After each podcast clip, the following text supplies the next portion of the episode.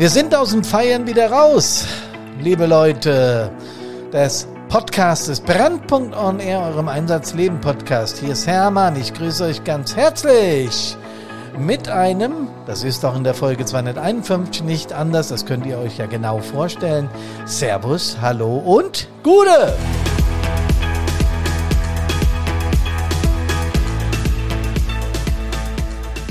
Liebe Kameradinnen und Kameraden, der heutige Podcast, übrigens auch liebe Politikerinnen und Politiker und liebe Verwaltungsmitarbeiterinnen, denn die hören diesen Podcast auch, das durfte ich in den letzten Gesprächen erfahren und das freut uns von Brandpunkt umso mehr. Zeigt es doch, wie diese Menschen sich mit der Feuerwehr identifizieren und lernen wollen, wie es bei uns abgeht. Ja, da freuen wir uns natürlich. Und der Podcast Nummer 251 befasst sich mit dem Thema unterschiedliche Führungsebenen in Feuerwehren. Mit dem Subtitle Befehlsstruktur heißt Klarheit oder es ist spannend, sich mit Führungsebenen in Feuerwehren auseinanderzusetzen bei uns selbst, also bei uns Feuerwehrleuten, ist das ja gar kein Thema. Ne? Wir wissen genau, was ein Trupp, Zugführer, Verbandsführer, Gruppenführer, Wehrführer, Stadtbrandinspektor, Leiter einer Feuerwehr, lalala ist.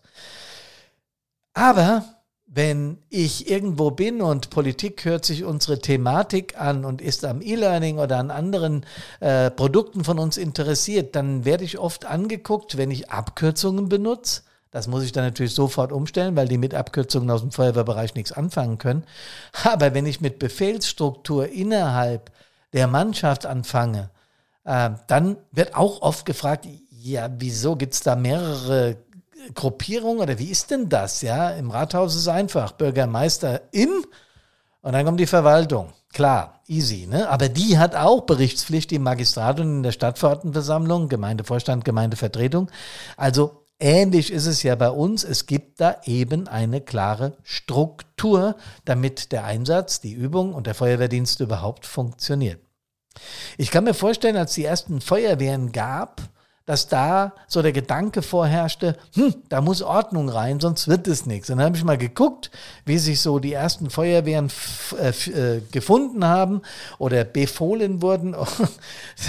ich rede jetzt nicht von der Gründung der ersten Freiwilligen Feuerwehr, da komme ich gleich noch drauf, sondern wenn man das mal googelt oder in Wikipedia nachschaut oder in feuerwehrhistorischen äh, Dokumenten, dann steht da, ja, im Bereich der äh, Römer gab es bereits Feuerwehrleute. Die hießen da ganz anders und die waren vom Status her Sklaven. Okay, kann man machen. Manchmal fühlen wir uns auch so, aber die Zeiten sind Gott sei Dank lange vorbei. Was wir aus Feuerwehrkreisen meinen, ist so die, die erste Gründungswelle von Feuerwehren und es ging ab 1848 los, noch ein bisschen früher, weil die erste Spritzengemeinschaft wurde äh, 1835 von den Sportfreunden Kirspe Neuenhaus im heutigen Nordrhein-Westfalen gegründet. Ich weiß, die Streiterei geht wieder los. Sind das die ersten oder war es doch Saarbrücken oder war es nicht gar in Hessen oder in was weiß ich wo? Ja, diese Streiterei ist klar. Aber so Wikipedia und so legt fest, 1835 war die erste und das war Kirspe Neu Ihren Haus in, im heutigen Nordrhein-Westfalen. Und Sportfreunde haben das gegründet, weil sie der Ansicht waren, sie haben sowieso eine funktionierende Truppe und das wäre doch ganz gut. Jo, Prima. Aber die allermeisten Feuerwehren wurden danach im Kontext der bürgerlichen Revolution äh, gegründet. Es ging ab 1848 los und da gab es so diese Demokratisierung in unserem Land oder in Bereichen unseres Landes, war ja damals viel größer. Und da haben sich viele Bürgerinnen und Bürger, nee, viele Bürger, nicht Bürgerinnen, okay, das nehme ich zurück, ähm, genötigt gefühlt mal was für den Brandschutz zu machen, weil so viele Gehöfte und sowas abbrannten und dann wurde das angegangen und äh, da gab es verschiedene Varianten, aber es gab auch schon Befehlsstrukturen, die kamen besonders deutlich im äh, Kaiserreich wurde dann exakt festgelegt, wer welche Befehle und wie das auch ist, zu geben hat. Nochmal wieder ganz anders wie heute.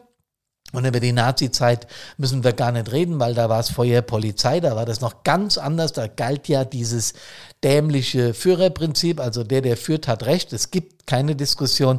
Das ist ja Gott sei Dank lange, lange, lange her. Aber dann, als dieses, äh, äh als die Nazis weg waren, ab 45, musste ja das Feuerwehrwesen wieder aufgebaut werden und es wurde dann auch gemacht. Ja, und natürlich wurde immer und immer und immer wieder überlegt, wie wird die Truppe gelenkt? Wie führen wir? Welche Befehlsstruktur braucht's? Welche Ebenen braucht's? Und irgendwann kamen dann die Feuerwehrdienstvorschriften zum Tragen.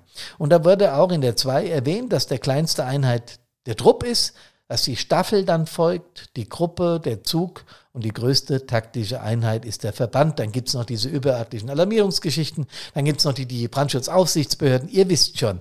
Aber wir reden ja heute von Einheiten innerhalb einer freiwilligen Feuerwehr. Und die ist dann nochmal in der Feuerwehrdienstvorschrift drei Einheiten im Lösch- und Hilfeleistungseinsatz, also die Struktur unseres Einsatzes im Befehl klar dargelegt. Da steht dann nämlich zum Beispiel, es gibt eine Sitz- und Antreteordnung. Das ist gut. Das ist gut, dass jeder weiß, was er zu tun hat, dass der Gruppenführer vorne weiß, wer auf welchem Platz sitzt oder der Staffelführer. Und die Fahrzeugaufstellung ist geregelt. Ihr wisst schon, außerhalb und Gefahrenquellen und so weiter. Einsatzablauf. Äh, wenn der Zug eingesetzt wird, im Hilfeleistungseinsatz wird er nochmal 2008 ergänzt. Und wenn wir jetzt einfach mal die Größe der jeweiligen Einheit außen vor lassen, äh, weil die wisst ihr eh, so spielt doch für mich die perfekte Zusammenarbeit dieses Teams eine wesentliche Rolle. Das war schon immer so und es wird auch immer so bleiben. Deswegen ist es auch ganz wichtig, dass bei der Feuerwehr diese Strukturen eingehalten werden. Und ich erwähne in jedem Workshop und in jedem Vortrag und im E-Learning ist es auch drin, dass die moderne Taktik, die Fantasie unserer Feuerwehrleute, das, was alles neu eingebracht wird und gut zu bewerten ist, gemixt werden muss mit der Tradition, die Feuerwehr nun mal beinhaltet. So ganz ohne die alten Lehrtaktiken und so weiter geht's dann eben nicht. Auch wenn manchmal die Jüngeren das etwas so meinen. Oder rumgedreht, wenn die Älteren meinen, es bleibt alles so wie es ist und es ändert sich nichts. Aber die Gesellschaft ändert sich nun mal und unsere Taktiken auch. Also, dann wird Führung und Leitung dieser Teams beschrieben. Äh, was ich ganz äh, richtig cool fand, ist Führung ist die Einflussnahme auf die Entscheidung und das Verhalten anderer Menschen mit dem Zweck, mittels steuerndem und richtungsweisendem Einwirkungen vorgegeben und aufgabenbezogene Ziele zu verwirklichen. Hm. Das klingt sehr theoretisch. Ist es auch. Das muss mit Leben gefüllt werden. Das bedeutet nämlich nichts anderes, als dass das gesetzte Ziel, Brandbekämpfung und Brand auszumachen, bei der technischen Hilfeleistung äh, eine eingeklemmte Person aus dem, aus dem Pkw zu, zu holen und so weiter. Ihr wisst ja, was ich meine. Dass da gesamtverantwortlich gehandelt werden muss, um dieses Ziel zu erreichen. So, und das machen die dort eingesetzten Einsatzkräfte und die müssen von irgendjemandem geführt werden. Viele unserer Einsatzkräfte, auch selbst wenn die erst frisch in der Feuerwehr sind, also in der aktiven sind und aus der Jugendfeuerwehr kommen, wissen natürlich, was zu tun ist. Sie haben es aber noch nicht erlebt. Und deswegen ist es aus zwei Gründen, Gründen wichtig zu führen. Einmal die Persönlichkeit zu beachten, aber auch eben den, das Ziel zu verfolgen, den Erfolg unserer Einsatztaktik. Ja, und wie gehen so Leitungs- und Führungsaufgaben? Da steht dann in der FWDV, es muss einmal eine Persönlichkeit sein, die führen kann. Die muss das, die geistige Kraft haben zu führen. Jupp.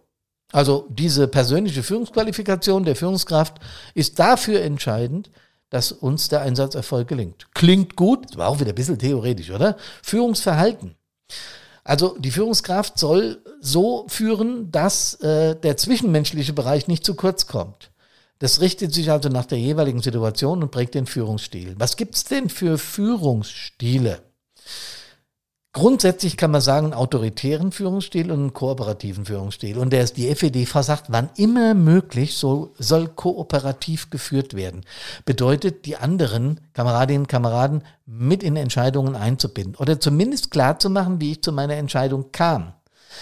Jetzt geht es im Einsatz natürlich nicht immer. Angriffstrip zur Brandbekämpfung, erstes Rohr und der PA über den Hof in das Objekt, erstes OG, linke Tür direkt vor. So, da kann man jetzt nicht sagen, ich bin äh, über folgende Ideen äh, oder taktisches Nachdenken auf diese Befehlsformulierung gekommen. Ja, das kann man natürlich nicht machen. Dauert ein bisschen lang. Und da wird es mit der Hilfsfrist dann eng, weil wir müssen ja erste Maßnahmen eingehen nach zehn Minuten, ihr wisst schon. Also geht nicht. Man kann ja dem Einsatz erklären, warum ein Befehl ein Befehl ist. Es sei denn, man widerspricht aus einem einzigen Grund. Weil der Befehl widersinnig ist oder mich persönlich eine solche Gefahr gibt, die ich selbst nicht tragen kann. So, andere Geschichte, machen wir einen anderen Podcast drüber. Jetzt ist einfach nur klar, dass hier kooperativer Führungsstil und autoritärer Führungsstil sich ja beide rentieren zu überlegen oder sie auszuführen. Und deswegen müssen Führungskräfte in beiden Taktiken ausgebildet werden. Und da gibt's dann auch wieder Grundsätze in den äh, Feuerwehrdienstvorschriften, die zum Beispiel für die Befehlsgebung gelten. Ne? Auftrag, Einheit, äh, Ziel, Weg, Mittel. Auftrag, Einheit, Mittel, Ziel, Weg. So rum. Ähm, das ist aber nicht alles.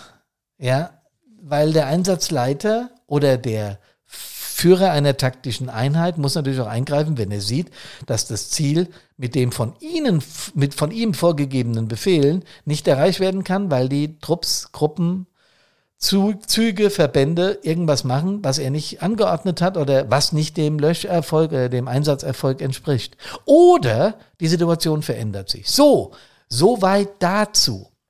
Wir haben jetzt natürlich Taktik, Befehlsgebung und alles und, und, und welche Einheiten gibt es besprochen. Das ist ja sonnenklar. Also da haben wir es doch. Es gibt einen Truppführer, der befiehlt einen Truppmann kleinste taktische Einheit. Da gibt es den Gruppenführer 1.8, dann gibt es den Zugführer 1.21 und dann gibt es den Verband und dann gibt es noch eine, eine, Leitungsebene, die jetzt mit der direkten Befehlsgebung nichts zu tun hat oder doch, sie gibt es an den Zugführer weiter und so weiter. Das alles kennen wir aus, aus Tausenden von Einsätzen, das ist immer gleich. Wie ist es aber, wenn die Führungsverhandlung, äh, wenn die Führungshandlung oder die Stränge falsch ausgelegt werden, wenn Führungsverantwortung nicht klar wahrgenommen wird und so weiter. Und vor allen Dingen, wenn es zwischen Führungsebenen Ärger gibt. Wenn man merkt, verdammt nochmal, da ist richtig Gas drin, was ist denn da los? Denn das Schlimmste, was uns als Feuerwehrleuten passieren kann, ist, wenn, Anno, äh, wenn, wenn, wenn, wenn Ärger mit in den Einsatz geschleppt werden. Also wenn, wenn das, was ich äh, in der Übung mit dem Zugführer als Gruppenführer an Streit, an Fehde ausgetragen habe, mich nicht mehr loslässt, ich mit dem Typ nicht mehr klarkomme und im Einsatz denkt, du mich auch. Dann fängt es an, gefährlich zu werden, denn dann kann die Befehlskette so gut wie möglich sein. Dann ist es wirklich, dann ist nicht nur der Einsatzerfolg gefährdet, sondern auch die Gesundheit unserer Kameradinnen und Kameraden. Was also tun? Ich kenne die ganzen Feuerwehrdienstvorschriften, weil die kriegen wir ja gebetsmühlenartig in den Übungen vorgebetet im wahrsten Sinne des Wortes, weil das muss sein. Und mancher Ausbilder, manche Ausbilderin schafft es auch, solche Zwischentöne einzubauen, dass man spürt, äh, wir bleiben ja trotz unserer Funktion auch noch Menschen. Und die FED, äh, FEDV fordert ja nicht umsonst einen kooperativen Führungsstil ein, wann immer möglich. Nochmal, im Einsatz, der Befehl kann nicht weitgehend erläutert werden, weil da fehlt die Zeit. Da muss auf den Einheitsführer Verlass sein. Was setzt das voraus? Vertrauen. Genauso ist es. Wenn die Einheiten, die Einheitsführer, wenn denen nicht vertraut wird, muss es äh, exorbitant wichtige Gründe haben, die nicht gedeckelt werden dürfen. Da muss offen drüber gesprochen werden. Führungskräfte müssen erkennen, wenn Teileinheitsführer plötzlich mit ihrer Befehlsgebung schwanken oder nicht ganz klar sind oder zu laissez-faire sind. Diesen Begriff habt ihr auch schon mal gehört. Also wenn, wenn ich es einfach so, ja, dann mache ich halt mal, ne? Ich befehle zwar, aber pff, ja, lass mal gut sein, wird schon. Nee, funktioniert nicht. Im Einsatz zu gefährlich.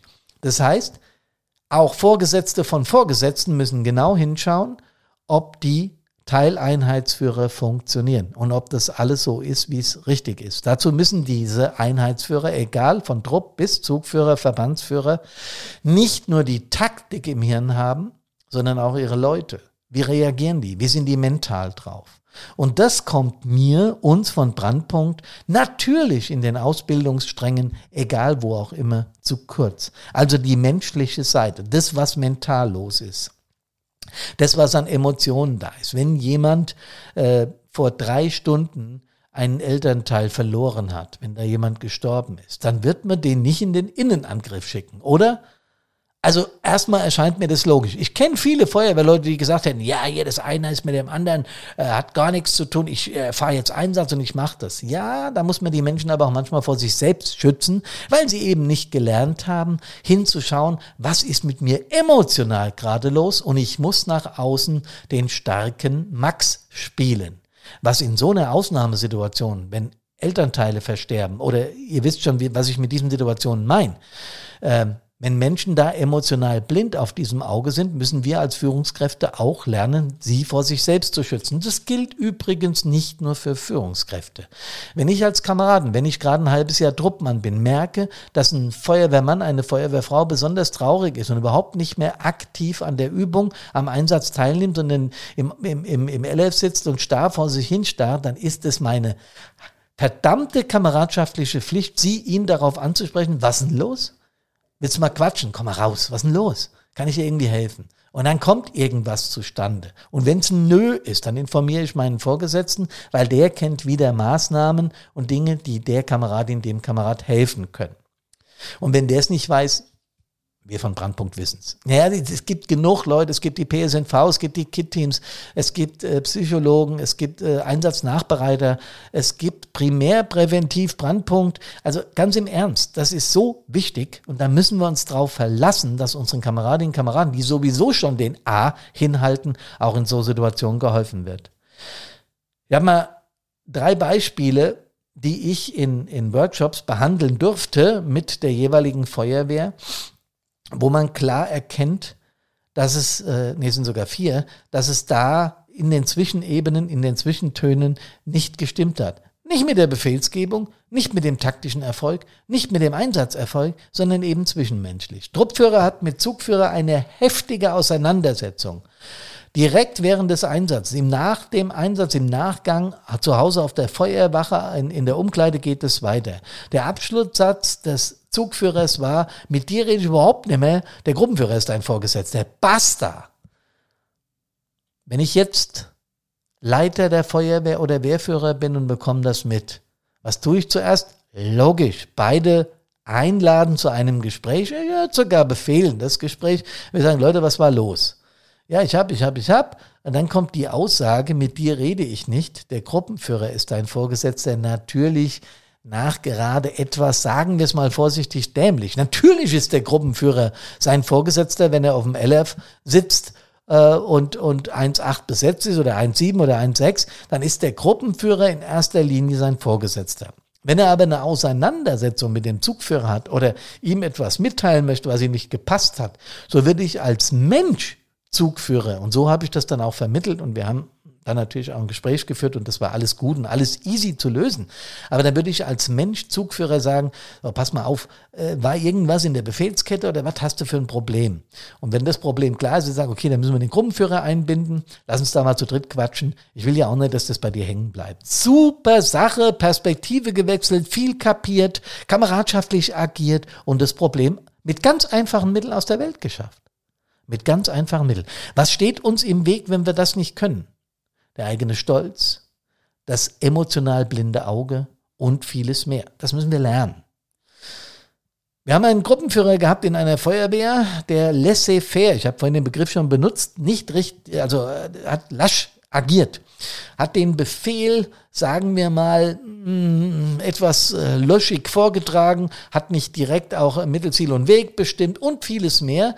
Und äh, die Kameradinnen und Kameraden, die ihm unterstellt waren, hatten auch so ein bisschen den Eindruck, ähm, er will das nicht nur nicht, sondern es gibt einen anderen Grund. Er kann es einfach nicht aus den unterschiedlichsten Gründen. Er blieb aber in seiner Funktion. Und als es zum dritten, vierten Mal aufgefallen ist, ähm, dann wurde auch Führung angesprochen, aber das Thema wurde, sagen wir mal, etwas verschleppt. Und in einem Workshop, den ich gemacht habe, wurde es dann angesprochen. Äh, dass es zwischen verschiedenen Führungsebenen eben nicht funktioniert und dass in dieser Führungsebene jemand ist, der, sagen wir mal, seiner Rolle nicht gerecht wird. Wir haben dann auch wieder an der Stelle, als Außenstehender kann ich ja sehr, sehr leicht und sehr einfach rein. Ich bin ja nicht persönlich betroffen, das ist ja nicht meine Feuerwehr gesagt, wo hängt's denn? Und habe das dann mit der Führung besprochen und siehe da, man hat ihm sogar einen Gefallen getan, ihn aus dieser Rolle rauszunehmen und ihm die Verantwortung als Gruppenführer abzunehmen. Da war nur ein persönliches Gespräch nötig und schon war das okay. Ich selbst habe immer wieder erlebt, ähm, habe ich auch schon mal erzählt in irgendeinem Podcast, dass äh, mehrere Stadtteile immer ein Thema sind. Ich war jetzt äh, gerade gestern in einer Kommune, wo es mehrere Stadtteile gibt. Die Kommune spielt keine Rolle und wie viele Stadtteile spielt auch keine Rolle. Auf jeden Fall sind es weitaus mehr als meine drei, die ich hier in Bad Soden hatte. Und dann hat auch der 01 mir erklärt, jo, das ist halt immer ein Abgleich der Interessen. Und so habe ich mal in einem Workshop äh, zwei Wehrführer gehabt, die mit ihren Stadtteilen konkurriert haben.